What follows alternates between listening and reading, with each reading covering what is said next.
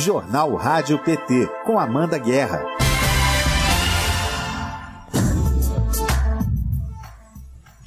Terça-feira, 21 de setembro de 2021, está no ar o Jornal Rádio PT. Informação e luta popular nas suas manhãs. Bom dia para você que estava acompanhando a entrevista do presidente Lula e está com a gente ao vivo em rádio.pt.org.br, no Facebook do PT Nacional e na TV PT no YouTube.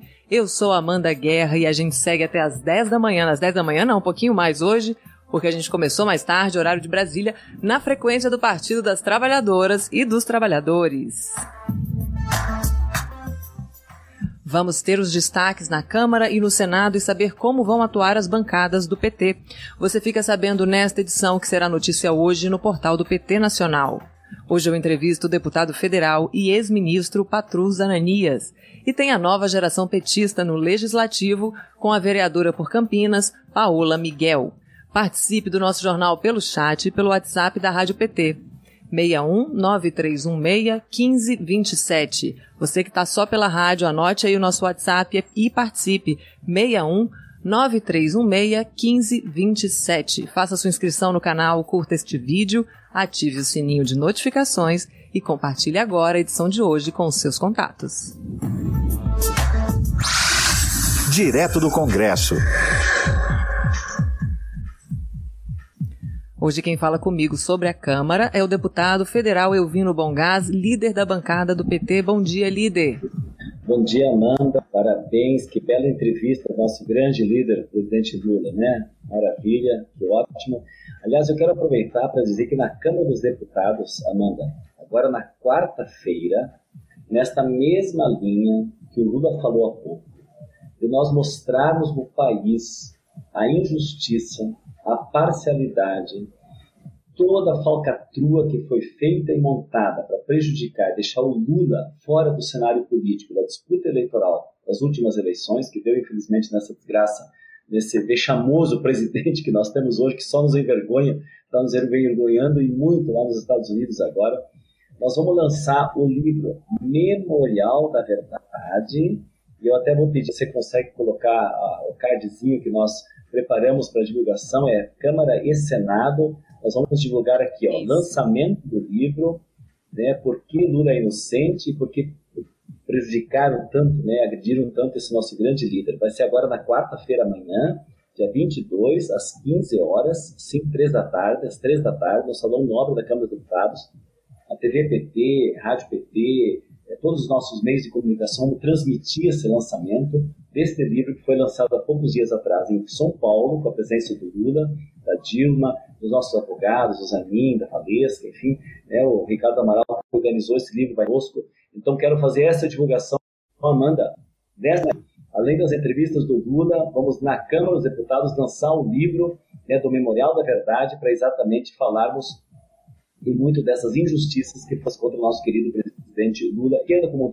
contra o nosso partido, atingindo o céu Segundo lugar, essa semana, o presidente Lira, na reunião de ontem, insistiu muito para que eh, fosse essa semana votado a PEC 32. Então, o assunto principal continua na Câmara dos Deputados, a PEC 32. O que, que é a PEC 32? É a reforma administrativa. E o que, que é a reforma administrativa? É fazer o serviço público desse país ele seja precarizado. Então, na mesma linha, manda das reformas que foram feitas: terceirização, quarteirização, precarização, não tem mais concurso público, os governos municipais, estaduais e nacional poderem fazer contratos temporários, poderem contratar, terceirizar serviços, pode até acabar com o SUS amanhã, pode até acabar com o SUS. Ou seja, em vez de você pegar o dinheiro público na saúde e colocar no SUS, para ter uma rede de atendimento público de qualidade para o povo, você pode usar o dinheiro do SUS para contratar serviços em empresas privadas na área da saúde. Assim, na educação, também, em vez de reforçar as escolas públicas, você pode pegar dinheiro que é público, que devia ir para a educação pública universal, jogar em escolas privadas. Então, não é possível é tirar a estabilidade do servidor, é tirar o serviço, a qualidade do serviço na ponta para as pessoas. Então, a PEC 32 é o assunto principal dessa semana. Junte-se a isso o tema dos precatórios. Amanda, se vocês viram, Os precatórios é um calote, o governo que deveria pagar. Precatório já está vencido na justiça, então o governo tem que pagar. Então tem muita conta a ser paga que o governo não pagou. E agora o que, que ele quer fazer? Ele quer dar uma pedalada, um calote, não pagar, jogar para pagamento em 10 anos. Isso vai depois ser mano, porque no ano que vem entram outras precatórias a serem pagos. Vai dar uma bola de neve e com isso ele faz uma chantagem. Qual é a chantagem? Que daí se sobra dinheiro para programas sociais. Mentirá este governo, mais uma vez. E aí eu concluo o debate que nós fizemos ontem à noite na nossa hora de PT na Câmara, na TV PT, que foi com a Tereza Campelo. Eu até quero sugerir, Amanda, foi uma conversa muito boa. Nós avaliamos ontem à noite, durante uma hora inteira, o que foi o Bolsa Família, as qualidades do programa, a busca ativa, quantas pessoas nós tiramos do estado da miséria, nós incluímos na sociedade, aquecemos a economia, fizemos um trabalho maravilhoso no Bolsa Família. O Bolsonaro está destruindo o Bolsa Família. E aí ele coloca no lugar, mas não o Bolsa Família, destrói o Bolsa Família e aí anuncia um Auxílio Brasil. E daí ele tem que fazer um calote para tentar fazer sobrar dinheiro para ajudar no período eleitoral. Está no final do governo dele. Então, é, é, esse debate. Eu quero sugerir que quem não assistiu possa assistir, está disponível na, na, na TV PT, a entrevista com a Tereza Campelo, que foi ministra no governo do presidente Lula da Dilma, que ajudou a construir esses programas, porque esse é um assunto que também está presente nos debates agora, porque a medida provisória 1061 do Auxílio Brasil é outro assunto aqui na Câmara dos Deputados. Então, amanhã de tarde, às três horas, sintonizem e acompanhem o lançamento do livro Memorial da Verdade na Câmara dos Deputados. Amanda, muito obrigado, um grande abraço. Abraço, líder, muito obrigada, bom dia. Vamos agora de Senado Federal com a Thaís Ladeira. Bom dia, Thaís. Bom dia, então, para você que está na sintonia da nossa rádio. Por falar nisso, né? Nossa rádio que a gente tem que cuidar com muito carinho, afinal de contas, nós acabamos de ouvir do presidente Lula com todas as letras que ele ama o rádio ele ainda, ainda fez assim com uma sílaba comprida, eu amo o rádio, não foi? Então a gente tem que cuidar com muito carinho desse veículo é, popular que chega em todos os rincões desse país. É dessa forma que a população brasileira, ao longo de décadas, se informa, né, Amanda? Pelas rádios, especialmente as rádios públicas, que estão aí sendo sucateadas, mas isso é um outro capítulo. Agora eu quero falar com vocês depois que a gente ouve o Lula, a gente fica aí com aquela vontade, né? De reconstruir o país, de passar o Brasil a limpo, de tirar a teima com, com esses caras que tomaram de assalto o poder no país, né? Essa milícia, essa máfia organizada em forma de família, é, que só nos envergonha, como disse o líder Bom Gás há pouco. E é por isso que nós temos que ficar de olhos muito abertos para as sessões da CPI nesta semana. A CPI está entrando, então, na sua fase final, a provável última semana de oitivas antes da apresentação do relatório final. Tem uma expectativa para depoimentos do representante da Prevent Senior e também do ministro da CGU. Os senadores ainda avaliam convocar Danilo Trento, que é da Precisa Medicamentos, e a possibilidade de nova ida de Marcelo Queiroga para o ministro da Saúde, né, para ele explicar a mudança na estratégia de vacinação de adolescentes. Agora, pausa, Amanda. Todo mundo viu, né? Os vídeos já estão rodando por aí. Quem ainda não sabe, esse ministro da Saúde é o mesmo que, com absoluta falta de compostura que o cargo exige, ontem fez um sinal grosseiro para os manifestantes que estavam acompanhando a delegação, a comitiva de Bolsonaro em Nova York, onde ele está para daqui a pouco, às 10, a partir das 10 horas, fazer o pronunciamento representando o Brasil, né? Mais uma vez, terceiro ano consecutivo, a gente fica lamentando profundamente que seja esse o presidente que representa o Brasil na conferência anual da Organização das Nações Unidas. E, óbvio, ele continua fazendo das suas para parecer popular, come pizza na calçada, mas o que a gente sabe mesmo é que por onde vai o Bolsonaro só nos envergonha internacionalmente, óbvio, isso tem a, a, as consequências que o presidente Lula falou há pouco, né? Os investidores não querem mais vir para o Brasil, a, a crise econômica continua assolando o país, mas voltando à história da CPI, o que, que isso tem a ver com a CPI? É porque há indícios também que é, há uma situação de envolvimento da família de Bolsonaro com a Prevent Senior, né?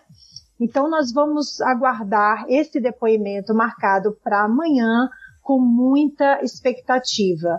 É, a Prevent Senior entrou na mira da CPI, só para a gente se lembrar, depois que documentos obtidos pelo colegiado apontaram que a empresa adotou a prescrição indiscriminada para os seus usuários de remédios do chamado kit COVID, a gente sabe que ele é ineficaz para o tratamento da doença. De acordo com relatos feitos à imprensa por médicos e familiares de usuários do plano de saúde, o Prevent Senior, em muitos casos, é, a, a, esse plano de saúde sequer comunicava à família sobre a administração dos medicamentos, ou seja, é, fazia, administrava os medicamentos, dava os medicamentos para os idosos, é, esse kit Covid, esse kit tratamento, levando a óbito, levando à morte de vários idosos. Os familiares agora, obviamente, Amanda, começam a aparecer, é, vários veículos de comunicação deram publicidade, falaram sobre isso, né? Então, os parlamentares veem indícios de ligações entre esse gabinete paralelo do Ministério da Saúde, aquele grupo de assessoramento extraoficial de Bolsonaro que defendia e defende, na verdade, ainda a imunidade de rebanho, o tratamento precoce. Então, há indícios que há ligação entre aquele grupo lá atrás e a Prevent Senior, porque eles seguiram a risca a cartilha desse grupo que dizia que era preciso sim usar o kit Covid como prevenção. O senador Rogério Carvalho, do PT de Sergipe, ele disse o seguinte, o caso da Prevent Senior é muito grave. Pessoas foram submetidas a testes terapêuticos sem consentimentos, mesmo após as evidências científicas de que o kit Covid não tinha eficácia. Temos os crimes contra a saúde pública, homicídio culposo e crime de genocídio, palavras do senador Rogério Carvalho, que é médico e é, com muita autoridade ele fala sobre isso. Bom, gente, é, é, eu acho que a gente precisa ficar muito atento a esse depoimento da Prevent Senior. Amanhã eu falo um pouquinho mais sobre ele. E o que a gente tem para hoje? Hoje nós temos o ministro-chefe da Controladoria Geral da República, Wagner do Rosário. Ele vai ser ouvido pela CPI. E por que, que ele foi chamado? Ele foi chamado pelo senador Girão, na verdade, tem toda aquela discussão que, ah, por que, que a, CGU não foi para cima dos, dos municípios, dos estados? O senador Girão continua afirmando que a CPI deveria investigar também os estados e municípios, quando, na verdade, ela foi convocada e formada para investigar o executivo, o Planalto, a gestão de Bolsonaro. Mas, deixe estar que daqui a pouquinho nós vamos ver os senadores acusando Wagner do Rosário de prevaricação. Por quê? Porque ele estava, ele sabia que Roberto Dias estava operando dentro do Ministério da Saúde, não tomou providência nenhuma para aqueles casos das vacinas superfaturadas. Eu vou terminando por aqui dizendo que ainda hoje, na sessão da CPI, vocês vão acompanhar a reação dos senadores se manifestando sobre a publicação de um vídeo em tom de brincadeira do filho número 4 de Bolsonaro, Renan Bolsonaro, que estava numa loja de amigos que vendiam armas. Na legenda da filmagem estava escrito, na hora que estava passando assim os, os uh, revólveres, estava escrito alô, alô, CPI, seguidos de risadas. Uhum. O próprio senador Rogério Carvalho disse, nós não estamos de brincadeira, não vamos aceitar ameaças veladas, chega de molecagem, chega de incitação à violência. Então, daqui a pouquinho nós vamos assistir, então, a reação da bancada do PT a mais essa ameaça aos senadores que compõem a CPI e que estão passando a limpo a forma como o governo Bolsonaro fez a gestão do combate à pandemia. Bom, falei demais, sei que hoje nós avançamos bastante do nosso horário, uhum. então eu vou ficando por aqui. Amanhã eu vou convidar vocês de novo para esse lançamento do Memorial da Verdade que o líder falou há pouco, mas por hoje é só. Uma ótima terça-feira para você, Amanda, para todo mundo que nos acompanha. Até amanhã. Obrigada, Thaís. Até amanhã. Vamos aos destaques do portal do PT Nacional. Quem conta tudo pra gente é o Fernando Brasil. Bom dia, Fernando. Bom dia, Amanda, e bom dia aos nossos ouvintes e espectadores da rádio e TVPT. Esses são os destaques dessa terça-feira aqui na nossa agência de notícias. É, vamos abrir com a sessão da ONU dessa terça-feira. É, o Bolsonaro vai fazer o seu pronunciamento, terceiro pronunciamento na Assembleia Geral das Nações Unidas. É, então a gente vai lembrar que sem ter tomado vacina, ele vai posar de presidente benevolente com os, os vizinhos pobres, é, prometendo vacinas para o Haiti, para o Paraguai, segundo a especulação da imprensa. E como a gente repercutiu ontem, desde domingo em Nova York, Bolsonaro já protagonizou cenas que envergonham, envergonharam, envergonham o país. Ontem foi citado pelo prefeito da cidade, Rio de Blasio, como exemplo negativo no combate à pandemia. O prefeito chegou, inclusive, a disponibilizar uma lista de locais de vacinação é, em Nova York. Né? É, desde domingo vem ocorrendo protestos contra ele, especialmente na comunidade brasileira é, em Nova York. Também a gente ouviu essas imagens aí, é, citadas pela Thaís, do ministro Queiroga perdendo a compostura e fazendo gesto obsceno para manifestantes, é, coisa que o ministro do Estado jamais poderia nem pensar em fazer. Né? Então a gente vai acompanhar mais essa manifestação da diplomacia do desastre de Bolsonaro na ONU, vai ser o terceiro dele. É, a segunda matéria é devido ao corte no orçamento da saúde, o Instituto de Pesquisas Energéticas e Nucleares, IPEN, suspendeu a produção de medicamentos para diagnóstico e tratamento de câncer. Sem verba, o IPEN não conseguiu mais comprar os insumos usados na produção desses medicamentos, segundo informação do portal G1. Com isso, a Sociedade Brasileira de Medicina Nuclear estima que até 2 milhões de pacientes possam ser afetados. Então, a gente vai abrir mais é, um espaço para mais essa denúncia e repercutir junto às nossas lideranças.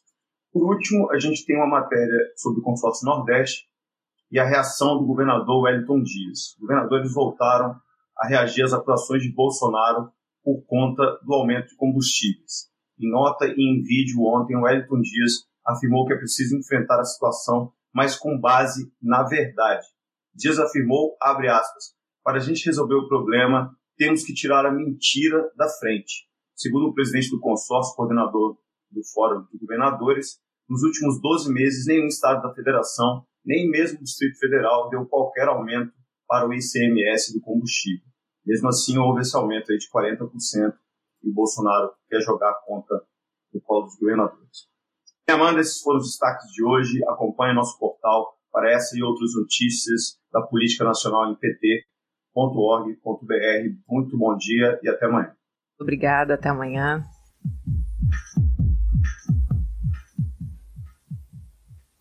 Entrevista. O nosso convidado de hoje está em seu terceiro mandato como deputado federal por Minas Gerais. Foi ministro do Desenvolvimento Agrário do governo Dilma no governo Lula, liderou o Ministério do Desenvolvimento Social e Combate à Fome, onde implantou Bolsa Família, que tiraria milhões de famílias brasileiras da miséria e ajudaria o Brasil a sair do mapa da fome da Organização das Nações Unidas. Bem-vindo ao Jornal Rádio PT, deputado Patrus Ananias. Bom dia, Amanda. Quero saudar também, com muito apreço, todas as pessoas que estão sintonizadas conosco, todas as pessoas que trabalham também aí na TV PT, Rádio PT. É com muita alegria que eu me coloco aqui para essa conversa. Muito bom ter aqui o senhor nessa manhã. É, muito obrigada por ter aceito o nosso convite de participar aqui do Jornal Rádio PT, na sua primeira participação. Eu queria começar falando do êxito do Bolsa Família, que é referência em todo mundo como programa de transferência de renda. Como é que vocês pensaram na época esse modelo de integração de diferentes programas e políticas públicas, deputado? É, foi uma experiência muito exitosa, né, Amanda? É, eu estava na Câmara dos Deputados, como deputado federal em 2003, no final do ano, quando foi criado o programa Bolsa Família. E nós assumimos o ministério, assumimos, não implantamos, né, porque não existia, atendendo ao convite, à convocação do presidente Lula, nós implantamos o Ministério do Desenvolvimento Social e Combate à Fome em janeiro de 2004 poucos meses depois da criação do programa Bolsa Família. Então, nós promovemos a integração do programa Bolsa Família com as políticas públicas da assistência social e da segurança alimentar, que já estavam integradas também no nosso ministério. A primeira medida que nós tomamos com relação ao Bolsa Família foi integrá-lo com o programa de erradicação do trabalho infantil no campo da assistência social e progressivamente integrar o Bolsa Família também com os CRAS, com os centros de referência da assistência social que nós implantamos pelo Brasil afora, onde trabalham psicólogos, assistentes sociais junto às comunidades mais empobrecidas, onde estavam sobretudo as famílias atendidas pelo programa Bolsa Família, e também na segurança alimentar. Nós levamos para o Brasil uma experiência exitosa aqui em Belo Horizonte, na área da segurança alimentar, quando implantamos os restaurantes populares, as cozinhas comunitárias, os bancos de alimentos, que atendiam prioritariamente a essas famílias beneficiárias do programa Bolsa Família. E também buscamos uma integração junto ao Ministério do Desenvolvimento Agrário com as políticas de apoio à agricultura familiar, onde nós tivemos um programa muito bom, o PAA, o Programa de Aquisição de Alimentos da Agricultura Familiar, um programa que trabalha, trabalhava, né, que está sendo extinto hoje pelo atual desgoverno, trabalhava, trabalhava nas duas pontas. Comprava os produtos da agricultura familiar na safra por um preço justo e esses produtos eram destinados às famílias, comunidades empobrecidas, beneficiárias do programa Bolsa Família. Também nós integramos Bolsa Família com as políticas de educação e saúde, porque as famílias se comprometiam né, a ter as crianças e adolescentes na escola e a ter os cuidados preventivos com a saúde, mas nós também começamos a discutir se as famílias tivessem obrigação, era obrigação também do Estado, do poder público em todos os níveis, no plano municipal, estadual e nacional, de garantir a essas famílias empobrecidas, em busca da justiça e de uma vida mais digna, beneficiárias do programa Bolsa Família, o direito também de terem acesso próximo à escola pública, saúde pública de boa qualidade. Então, nós promovemos essa integração do programa Bolsa Família com outras políticas públicas sociais. Eu considero esse aspecto, Amanda, concluindo essa primeira questão, da maior relevância. As políticas públicas, cada uma delas tem a sua identidade, tem a sua história, mas todas elas convergem para promover a vida, promover o bem comum, promover o desenvolvimento com justiça e inclusão social. Então, eu sempre digo, por exemplo, a educação, que é uma política pública especial, que atende das duas pontas, ao mesmo tempo que é o direito fundamental da pessoa, desde a infância e acompanha pela vida, educação deve ser um processo permanente, é também um valor fundamental para o desenvolvimento da comunidade do projeto nacional. Nenhum país desenvolve as suas possibilidades sem educação, sobretudo educação mais alargada, que integra com a cultura, com as artes, com a pesquisa, com o desenvolvimento tecnológico, científico, mas a gente aprende também que esse valor fundamental da educação pressupõe a saúde. Ninguém aprende sem ter saúde. Por outro lado, também ninguém tem saúde se não tiver alimentação saudável. Né? A segurança alimentar, se não tiver água potável, uma moradia digna, decente, se não tiver um meio ambiente saudável. Então, essa integração das políticas públicas me parece fundamental e foi isso que nós começamos a fazer com muita determinação e com bom alcance no programa Bolsa Família. Amanda, estamos em sintonia? Ah. Sim, eu estou te escutando. O senhor me escuta? Escuto, tá bom, tá muito bem. Perfeito. Só para continuar, agora o senhor está na Câmara e acompanha esse, esse desmonte né, do Bolsa Família, e eu queria saber da sua avaliação o que está em curso com o chamado Auxílio Brasil do governo Bolsonaro. É, na verdade, o Auxílio Brasil, assim como o Alimenta Brasil, são programas, são verdadeiras farsas. Sequer trabalham os valores, prazos, né? não determinam, não tem nenhuma clareza. E o que é mais grave, desconstitui completamente essa rede de proteção e promoção social que nós fomos construindo, que pressupõe a integração das políticas públicas.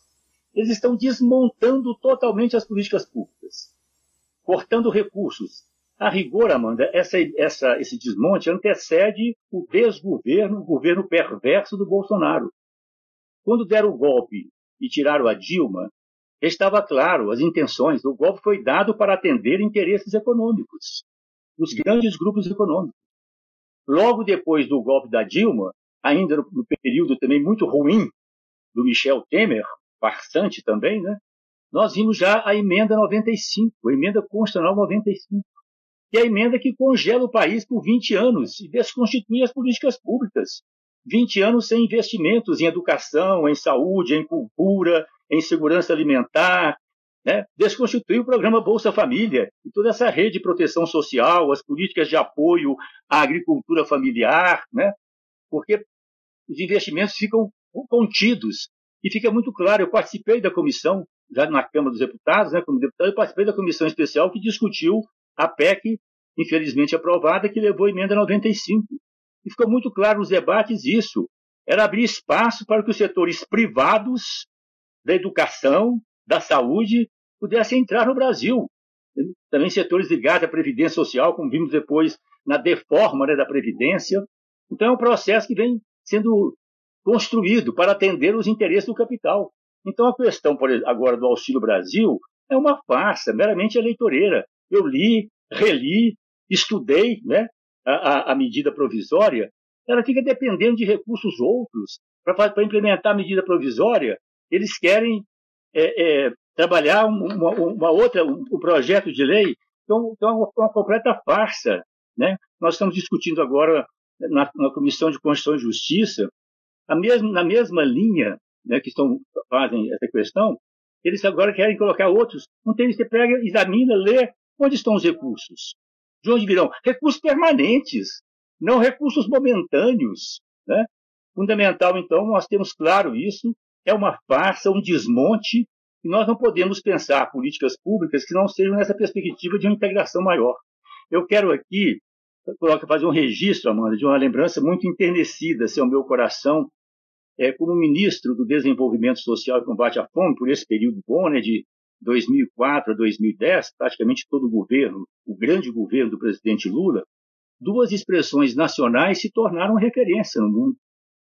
A gente eram faladas em português em todos os encontros internacionais, era uma emoção para a gente. Fome zero e Bolsa Família se tornaram duas expressões universais no campo das pessoas que discutem políticas públicas em todos os cantos do mundo. Nesse sentido, é importante nós lembrarmos que o Bolsa Família integrava um programa de, conjun de conjuntamente outros programas que visaram, que visavam erradicar a fome no Brasil.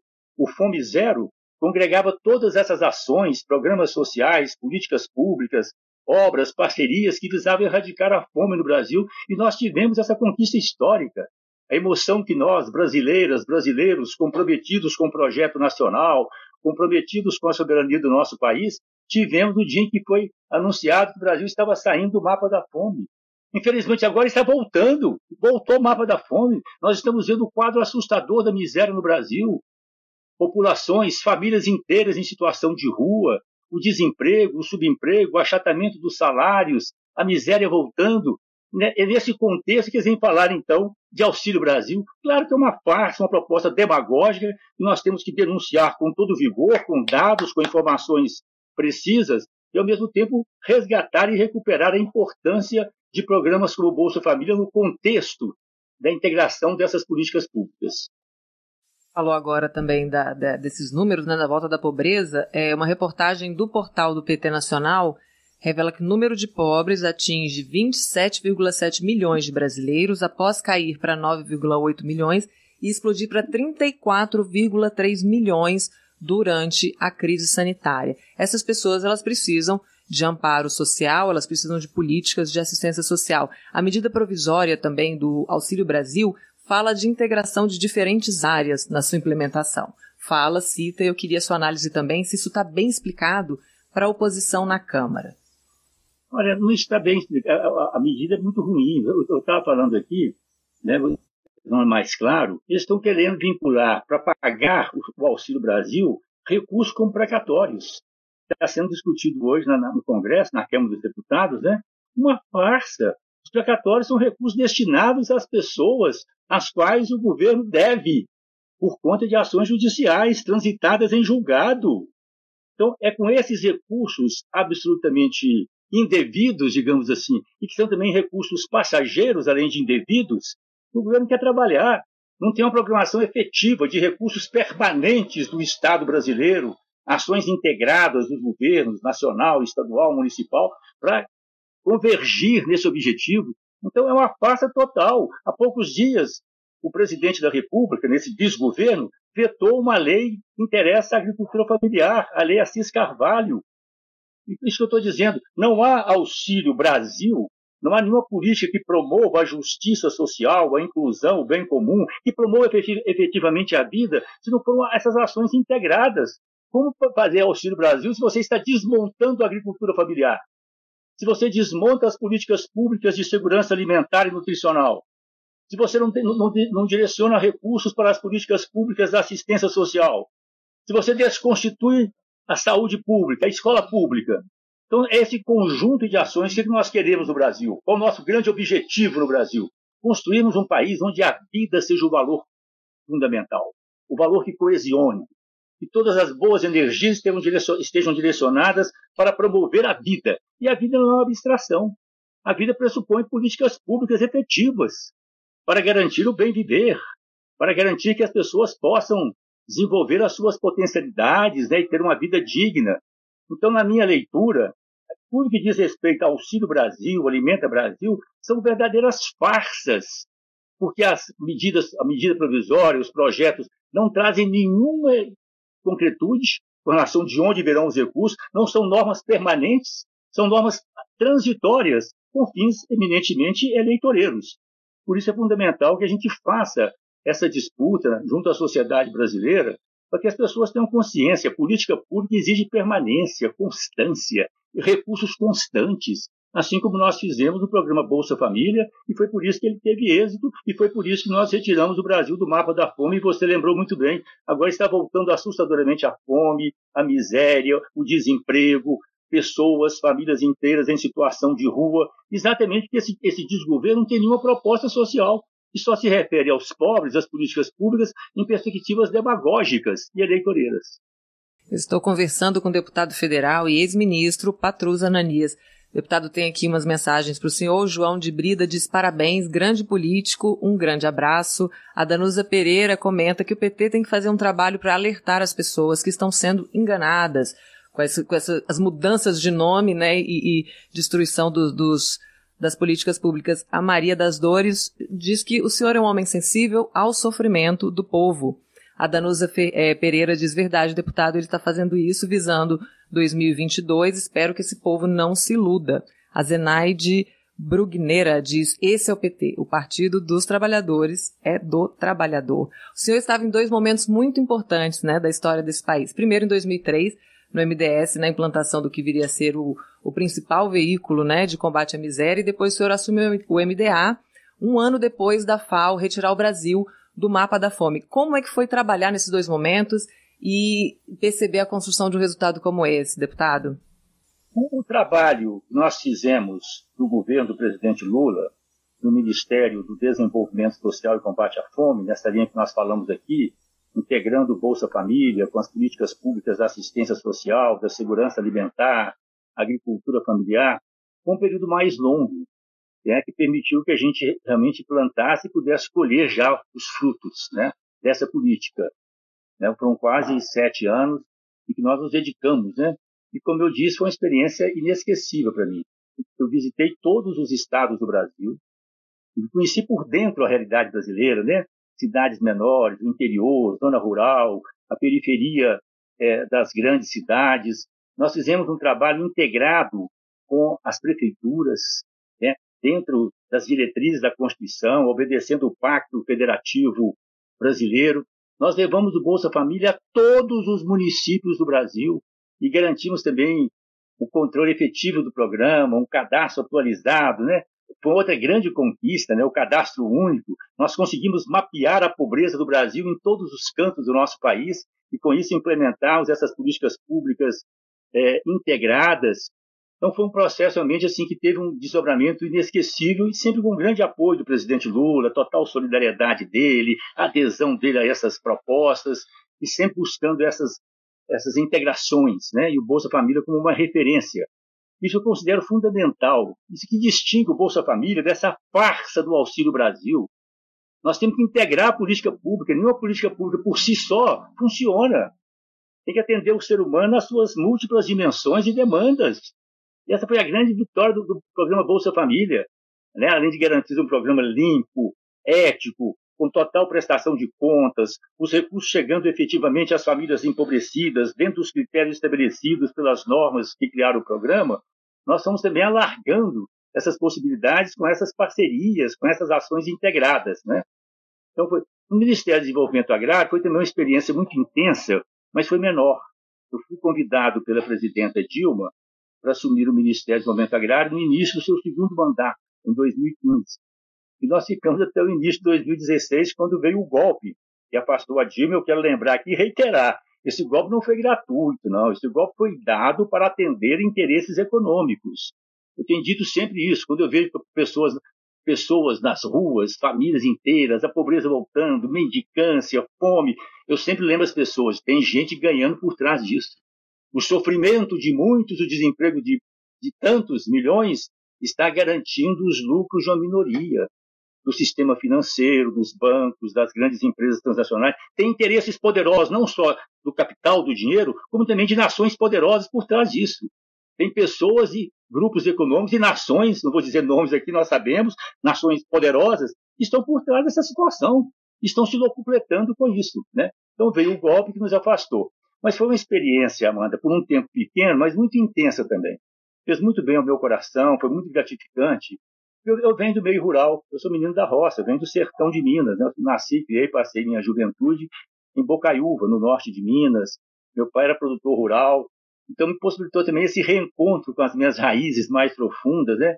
Nós colocamos em pauta né, a questão da reforma agrária, enfrentando até algumas dificuldades dentro do nosso próprio governo, às vezes. Colocamos em discussão a questão da função social da propriedade das riquezas, um princípio que remonta às origens da tradição cristã e que está teoricamente em todas as nossas constituições desde 1934 e que efetivamente nunca foi aplicado. A perspectiva da reforma agrária, da reforma urbana, respeitarmos o direito de propriedade, sim, mas condicionarmos o direito de propriedade às exigências superiores do direito à vida, do projeto nacional, né, do desenvolvimento do Brasil com justiça social. Né.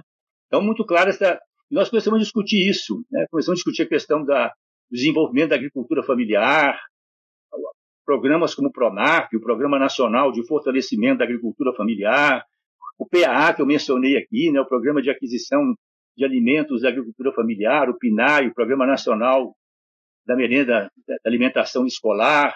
Então, começamos todo esse trabalho também da agroecologia, produção de alimentos saudáveis, alimentos que efetivamente promovam a vida e uma experiência, Amanda, inesquecível, que foram os, os diálogos da Terra. A cada dois meses, nós reuníamos com as lideranças representantes de todos os movimentos sociais, entidades ligadas à questão da terra, da agricultura familiar, da reforma agrária, da agroecologia, e discutimos essas questões todas. Para mim foi também um belo momento, inclusive de aprendizado. Eu considero que uma coisa muito importante na política é nós estarmos sempre em contato com as pessoas com os movimentos sociais, com a juventude, com as pessoas que trabalham, muitas vezes silenciosas e anonimamente pelo bem comum. Então, nós tivemos também essa experiência muito intensa.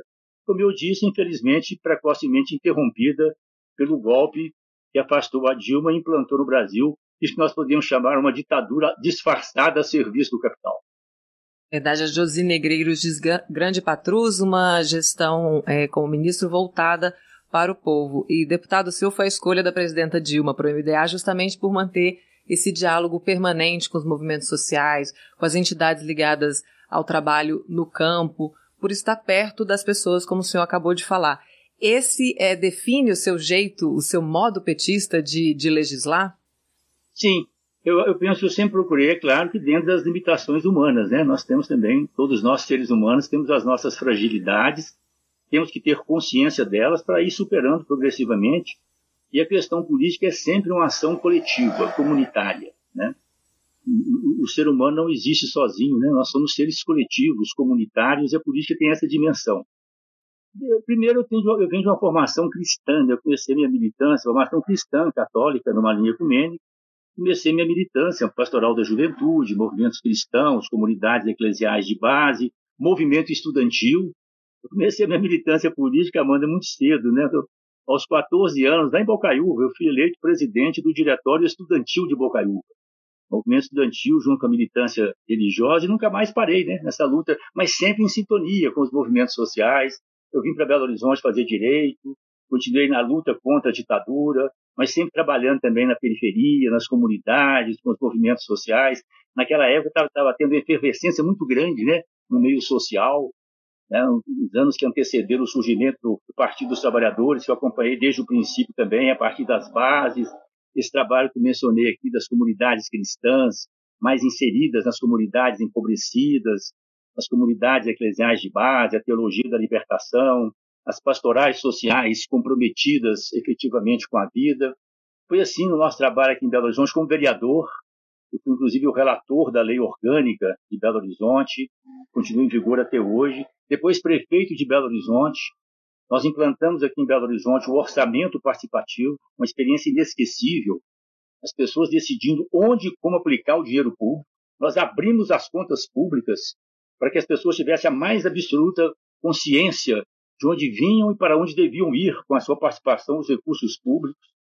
Uma, uma experiência muito forte. Foi pelo trabalho que nós fizemos aqui em Belo Horizonte, inclusive na área da segurança alimentar, da assistência social, a integração dessas políticas com a educação, com a saúde, que o presidente Lula nos convidou, né, nos convocou para nós implantarmos juntos o Ministério do Desenvolvimento Social e Combate à Fome e consolidarmos o programa Bolsa Família. Eu nunca me esqueço, Amanda, que quando nós ganhamos aqui a Prefeitura de Belo Horizonte, eu recebi duas ligações de duas pessoas que me disseram a mesma coisa de forma diferente, em momentos de, com, língua, com expressões diferentes, palavras diferentes, mas o mesmo conteúdo. Uma foi o Frei Beto, meu amigo fraterno, continuamos amigos sempre. Outro também já faleceu, mas meu conterrâneo de Bocaiúva, o saudoso Betinho, o Herbert de Souza, que mobilizou o Brasil na luta contra a fome, né, a cidadania, movimento cidadania. Começou com aquela coisa modesta do Natal sem fome, foi expandindo, né, ganhando corações e mentes e tudo, no sentido de nós confrontarmos a fome no Brasil, a desnutrição. Tanto o Betinho como o Frei Beto me disseram o seguinte, Patrus, você vai encontrar sempre com os ricos. Eles vão lá na prefeitura te visitar, vão acompanhados de deputados, de vereadores. Você vai encontrar com eles em recepções, nos aeroportos. Assim. Você, você vai ter, você vai continuar o seu contato com os pobres, com os excluídos, trabalhadores, especialmente trabalhadoras, trabalhadores de baixa renda, as pessoas, famílias, comunidades que lutam com mais dificuldade. Você só vai encontrar com eles se você for ao encontro deles você sair da prefeitura e for para as vilas, para as favelas, para as comunidades. E foi isso que nós fizemos. Fizemos isso na prefeitura de Belo Horizonte. Depois eu disse aqui eu viajei o Brasil inteiro como ministro do Desenvolvimento Social e Combate à Fome. Estava fazendo a mesma coisa no desenvolvimento agrário quando veio o golpe. Viagem onde eu ficava quatro, cinco dias nos estados, em contato direto com as pessoas, com as comunidades, com os movimentos sociais, com a juventude, enfim, com essas pessoas que muitas vezes silenciosamente trabalham sempre pelo bem comum, pela vida, ouvindo, dialogando. E foi uma experiência, foi uma experiência realmente inesquecível, sabe? E eu continuo, Amanda, dentro da, na minha militância política, hoje como deputado federal, sempre procurando esse contato. Eu lembro que nós, quando nós constituímos o Partido dos Trabalhadores, a gente tinha esse ideal. O deputado, né, os mandatários, deviam ter um pé no mandato para cumprir bem o mandato, né, claro, cumprir o dever, projetos de lei, debates, etc. E outro pé na estrada, né, para encontrar as pessoas. Outro pé junto às bases, às comunidades, né. Agora, por exemplo, estou iniciando, pensando essa parte mais aguda do Covid, espero que a gente continue né, enfrentando e superando essa tragédia com a omissão criminosa do governo, dos governos, né, aqui em Minas também, governo estadual, né? Mas eu estou já nesse momento com os cuidados necessários, com as duas vacinas, com o eu estou viajando novamente, estou indo para o interior de Minas. Fico quatro, cinco dias viajando, reunindo com as pessoas. Isso faz um bem enorme para a gente, porque a gente aprende com essas pessoas também, ouvindo, né? tomando contato com a realidade. A gente leva algumas informações, algumas mensagens, mas sobretudo recebe deles essa energia bonita, né? das pessoas que, que silenciosamente estão lá nas suas comunidades, na roça, no interior, trabalhando pela vida e pelo bem comum. Então, eu considero que essa dimensão participativa é fundamental para o nosso projeto, para o projeto do Partido dos Trabalhadores, da esquerda e para aquilo que nós queremos para o nosso país. Maravilha, deputado. E agora a gente finaliza aqui. Eu quero agradecer muito a sua participação, ter aceito o convite do Jornal Rádio PT. A gente fica muito feliz com a sua presença. Tenha um ótimo dia, bom trabalho e volte sempre, que essa, aqui, essa casa é sua. Amanda, eu tenho um lema na minha vida que eu falo sempre com as pessoas: me chama que eu vou. Nessa linha participativa de buscar então me chama que eu vou. Eu quero agradecer, viu, Amanda, de coração também. Para mim foi muito bom. Eu falei com muita liberdade aqui, abri meu coração. Né? Foi muito bom também essa conversa mediada por você. Eu quero agradecer de coração, deixar um grande fraterno abraço para você, toda a equipe do trabalho, da Rádio PT e para todas as pessoas que estiveram sintonizadas conosco. A todas, todos, todes, o nosso abraço fraterno, o nosso muito obrigado e a certeza de que o nosso diálogo vai continuar. É isso mesmo. Muito obrigada. Bom dia. Bom dia. Vamos ouvir agora o PT Informa. PT Informa. A economia piorou nos últimos meses para 69% dos brasileiros e brasileiras, segundo dados colhidos pelo Datafolha divulgados nesta segunda, dia 20. Além disso, a pesquisa também aponta que para mais de 70% dos brasileiros e brasileiras, o governo tem responsabilidade pela alta da inflação e do desemprego. A piora da economia é mais percebida entre 74% das mulheres, 70% de pessoas de 16 a 44 anos e 71% dos católicos, mas se espalha por toda a sociedade, sendo apontada por 62% dos homens e evangélicos. O estudo, além de mostrar que a recessão é mais percebida pelas mulheres, mostra que 36% das pessoas que apoiam Bolsonaro percebem piora na economia. A pesquisa ouviu cerca de 4 mil brasileiros e brasileiras em 190 municípios e tem margem de erro de dois pontos percentuais para baixo ou para cima. Além disso, chega a 75% o índice de brasileiros e brasileiras para quem um governo tem muita ou um pouco de responsabilidade pela alta da inflação. E 71% dizem o mesmo sobre a alta do desemprego, que hoje afeta mais de 14 milhões de pessoas. Bruno Moretti, economista e assessor da liderança do PT no Senado, afirma que as pesquisas de opinião refletem a piora do quadro econômico brasileiro. Essa inflação se deve fundamentalmente ao lado da oferta, por questões cambiais, mas também por equívocos e omissões do governo, por exemplo, em relação à política de preços de combustíveis da Petrobras. A dolarização dos combustíveis implica um encarecimento e uma volatilidade muito forte da gasolina, do diesel, assim como do próprio gás de cozinha, penalizando a população. Além disso, os erros do governo na gestão dos reservatórios das hidrelétricas contribuiu para aprofundar a crise hídrica, com impactos sobre a tarifa de energia, e há também uma elevadíssima inflação de alimentos, penalizando a população mais pobre, especialmente, e o governo não reage. De Brasília, Thaisa Vitória para a Rádio PT. Nova geração. As novas lideranças do Partido dos Trabalhadores nas prefeituras e câmaras de vereadores de todo o país. Vamos conversar agora com a vereadora Paola Miguel, que está em seu primeiro mandato em Campinas, São Paulo. Bem-vinda ao Jornal Rádio PT, vereadora. Obrigada por aceitar nosso convite. Eu agradeço o convite e convidem sempre que precisarem. Me chama que eu vou, igual a Patrus. Maravilha. Me chama que eu vou. Primeiro eu queria te perguntar por que, que você decidiu, optou pelo caminho político e quais foram as suas principais motivações para encarar essa estrada aí? Olha, Amanda, em 2018, né, a gente teve um caso terrível com a Marielle Franco. E ali naquele momento eu percebi que mesmo quando nós, mulheres negras, né, estamos no espaço de poder, a gente ainda continua sofrendo é, por todas as opressões que, que a sociedade impõe, né? Marielle foi executada brutalmente, até hoje a gente não sabe quem manda matá-la. E naquele momento, é, eu e meu grupo decidimos que nós precisávamos fazer uma construção que fosse uma construção que fosse mais ousada, uma construção que fosse do povo, para o povo. E aí a gente, eu saí candidata em 2018, né? justamente para isso. A gente conseguiu fazer uma campanha muito exitosa, mesmo com pouco recurso, a gente conseguiu fazer 10.500 votos. E a gente pensou, acho que dá para a gente tentar é, virar vereadora nessa cidade, né? ter um mandato nessa cidade e modificar a política municipal. E aí eu saí candidata de novo em 2020, numa situação muito diversa, né, pandemia e tudo mais, as pessoas com muitas incertezas, não querendo votar, e o nosso principal objetivo era convencer as pessoas a, a votarem, a participarem da eleição, justamente pelo resultado que a gente teve em 2018. E também é, mostrando para as pessoas que existia uma outra possibilidade na política, naquela política tradicional, que é distante do povo, as pessoas não conseguem, não conseguem falar com o vereador, não conseguem ter nada, né? As pessoas só buscam em época de eleição.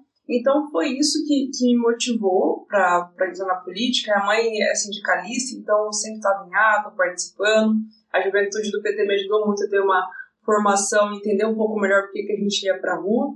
Mas o, o, o, final da história é o 2018 com a execução da Marielle. E me conta, por que o PT, Paola? Partido dos Trabalhadores, né, sempre teve na minha vida de uma maneira ou de outra, assim. Eu lembro de pequenas melhorias na minha vida, né? Eu sempre conto uma história de que minha avó é de Araraquara, que é uma cidade muito quente, mais quente do que Campinas. E lá a gente não conseguia tomar sorvete, né? Minha avó tinha uma geladeira azul e aí, quando veio a redução do IPI de linha branca, né, do governo Lula, minha mãe conseguiu dar uma geladeira nova para minha avó. E aí foi a primeira vez que a gente tomou sorvete em casa, assim. Então, essas pequenas coisas marcaram muito, assim, marcaram muito a minha infância. Eu realmente entendi que existia alguém que estava fazendo política que atingia diretamente a minha vida, né? Que melhorava a minha vida gradativamente. E isso aconteceu no governo Lula, no governo Dilma, quando a gente fala de não só de produtos, mas também de educação, de saúde, é, de melhoria de vida, de qualidade de vida, de poder econômico. Então isso me marcou muito e realmente eu entendi que existia uma política que me atingia, né, que atingia as pessoas da periferia, as pessoas que estavam sofrendo mais. Então, por isso que eu escolhi o PT. Uma ação importante do seu mandato, né, Paula, é o gabinete na rua. Eu queria que você falasse um pouco pra gente desse seu modo petista de legislar.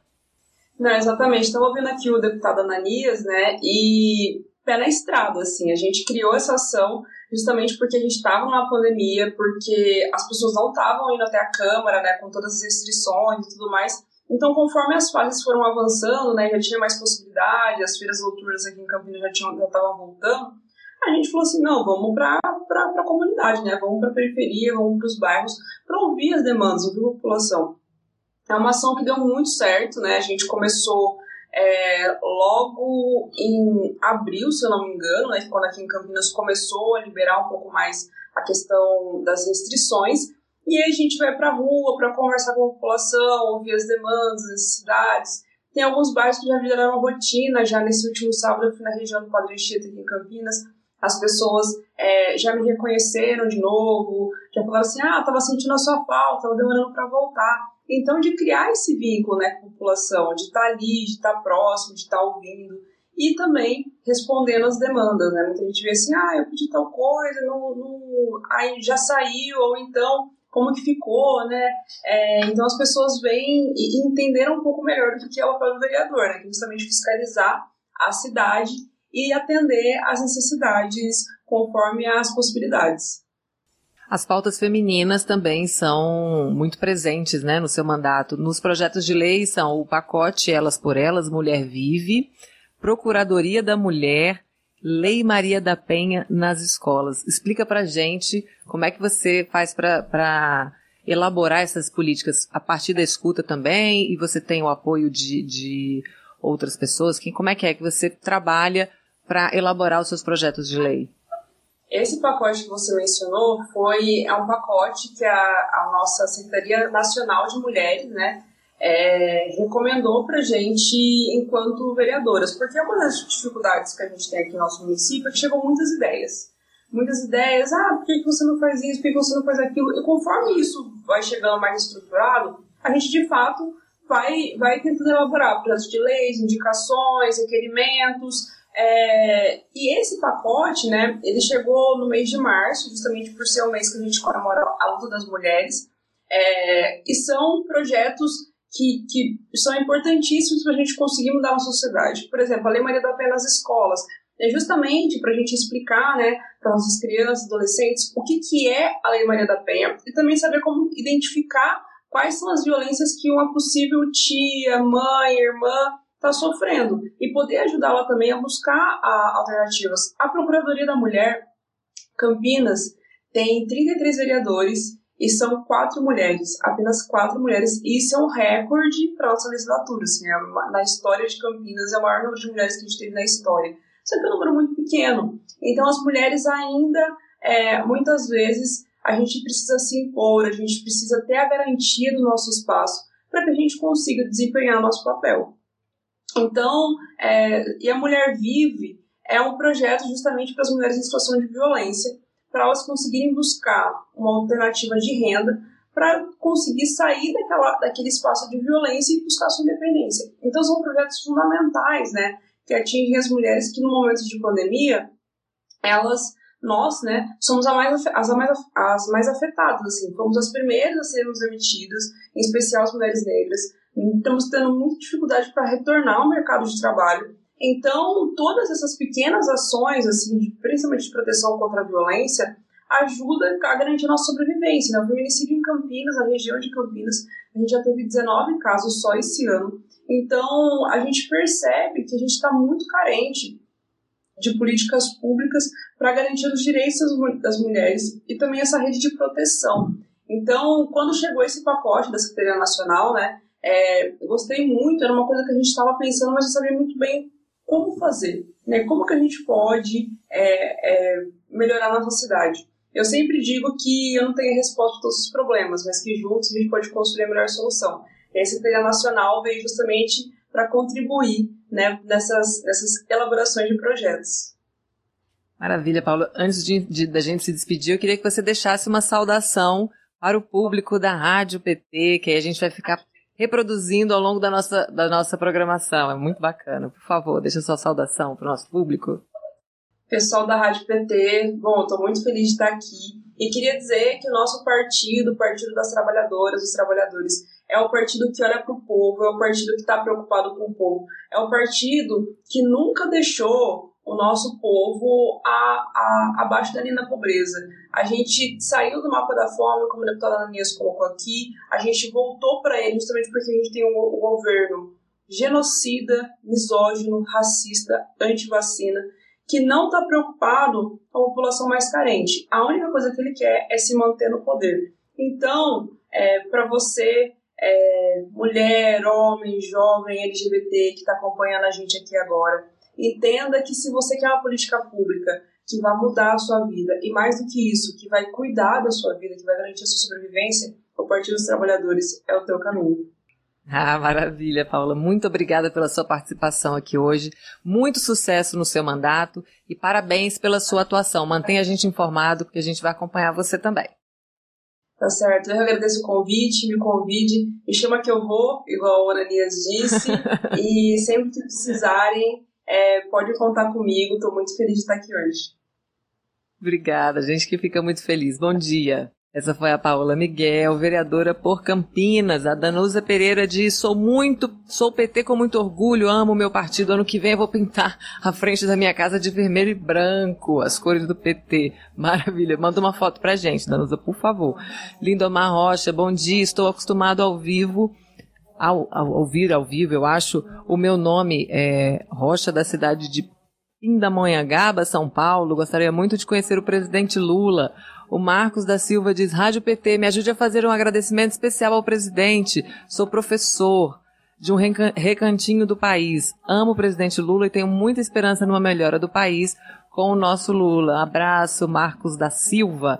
Luiz Felipe Peralta diz: excelente participação do companheiro deputado Patrus Ananias. Bate uma grande saudade dos nossos ministros, mas escutá-los é uma força a mais para continuar na luta, com certeza. Gente, a gente vai ficando por. Ah, tá. Luiz Felipe Peralta também diz aqui um comentário. Paola, se você ainda estiver com a gente, escute aqui, ó. Josi Negreiro, salve Paola Miguel. Contamos contigo para melhorar a vida do nosso povo. Sucesso! Minnesota Cleide, isso, isso mesmo, Paola, estamos todos unidos por uma democracia e cidadania igualitária e justa. E o Luiz Felipe Peralta aqui também deixa saudação para Paola. Excelente ação do Gabinete de Rua, parabéns pela iniciativa. Desejo sucesso na caminhada e em todos os projetos. Sucesso, Paola, a gente adorou conhecer você. O Jornal Rádio PT termina agora, mas a Rádio PT segue com muita informação, podcasts e música boa pelo site e pelo Spotify. Eu volto amanhã às 9 horas, horário de Brasília, em rádio.pt.org.br, pela TVPT no YouTube e pelo Facebook do PT Nacional. Se inscreva no canal, curta os vídeos, acompanhe a rádio, o portal e siga as nossas redes sociais. Obrigada pela sua companhia. Rádio PT, aqui toca democracia. Rádio PT, aqui toca democracia.